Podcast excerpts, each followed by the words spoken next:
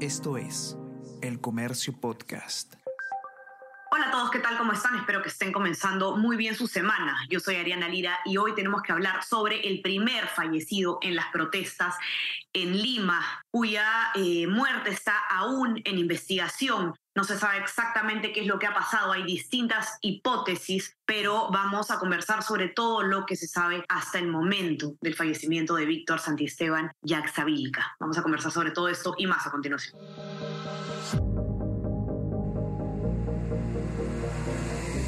Tenemos que hablar con Ariana Lira.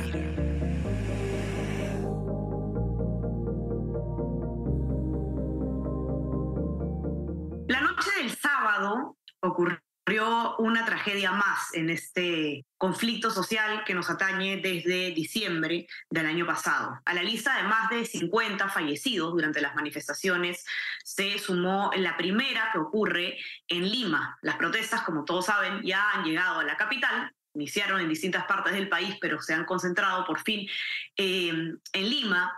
Y pues lo que ha ocurrido es que una persona eh, ha fallecido en este contexto y su muerte, el motivo exacto de su muerte o el responsable de su muerte aún está eh, por conocerse. Y hay mucha confusión y muchas teorías distintas sobre cómo muere esta persona que además lamentablemente eh, su, fallecimiento ha sido captado en imágenes, son imágenes bastante fuertes, pero que van a poder, esperemos, ayudar a, a eh, saber qué es lo que ha pasado exactamente en este, en este suceso. Francesca Raffo, periodista del comercio, eh, está acá con nosotros para contarnos un poco cuál es la información confirmada al respecto de la muerte del señor Santisteban, ya que teorías, como decíamos, abundan. Fran, ¿cómo estás? Bienvenida. ¿Qué tal? ¿Cómo estás, Ariana?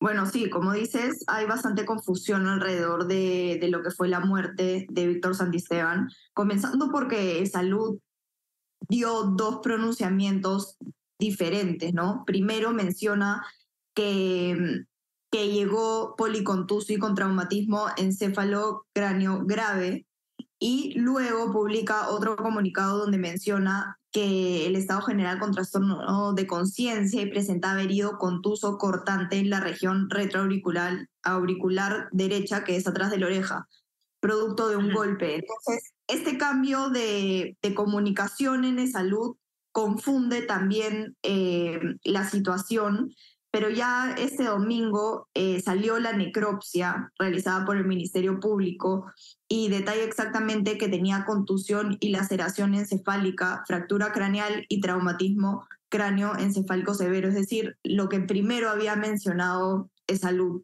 Y además agrega... Eh, perdón que te interrumpa, Fran, ¿sabe por qué eh, salud cambia, digamos, de comunicado eh, me parece que...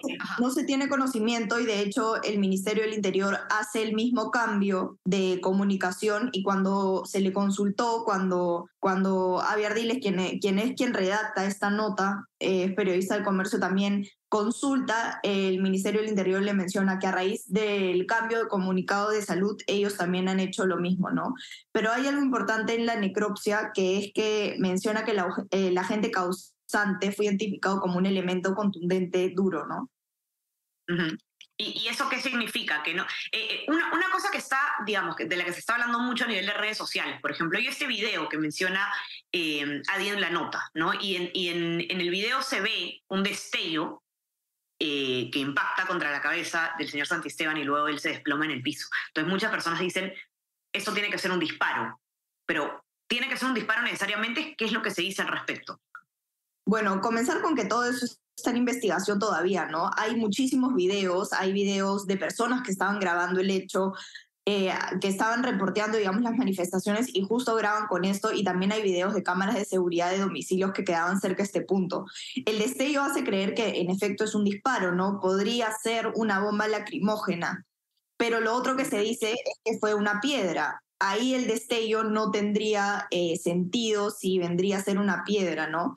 Algo importante también en la nota que escribe Avi es que ella conversa con, un, con el ex jefe de peritajes del Ministerio Público y menciona que que es muy, probable, según lo que se ha analizado de los videos que se han mostrado, que sea el disparo de un cartucho o una bomba lacrimógena, ¿no? Pero todo esto continúa igual en investigación. Hay mucho contenido que, que se va a tener que investigar y ya se está investigando, de hecho. La División de Homicidios de la Policía Nacional, junto con el Ministerio Público, ya están investigando todo. Lo que tenemos que hacer entonces es eh, esperar a ver cuáles son, bueno, si es que hay finalmente algún resultado útil en estas investigaciones que a veces duran más de lo necesario y no nos echan muchas luces. Eh, aparte de eh, la lamentable situación, el lamentable fallecimiento del señor Santisteban y Francesca, se han registrado además otras cifras de heridos en, en las marchas. No sé si nos puede decir eh, poniendo un poco al día sobre cómo, está, eh,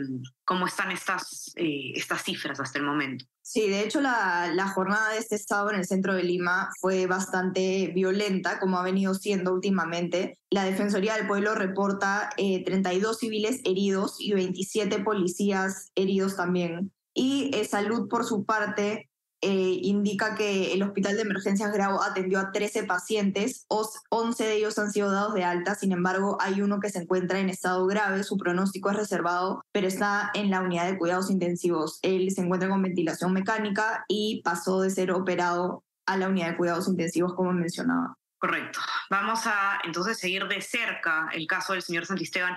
Eh, de más está decir que desde este espacio nos solidarizamos y enviamos nuestro pésame a eh, todos sus deudos, a sus seres queridos y así eh, también a los familiares de las más de 50 personas que vienen perdiendo la vida en este conflicto social que pareciera no tener fin.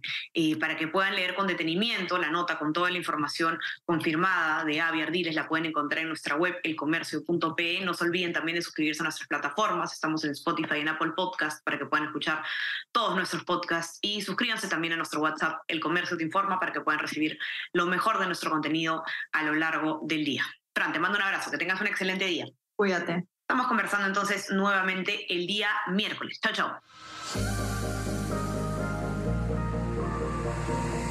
Tenemos que hablar con Ariana Lira.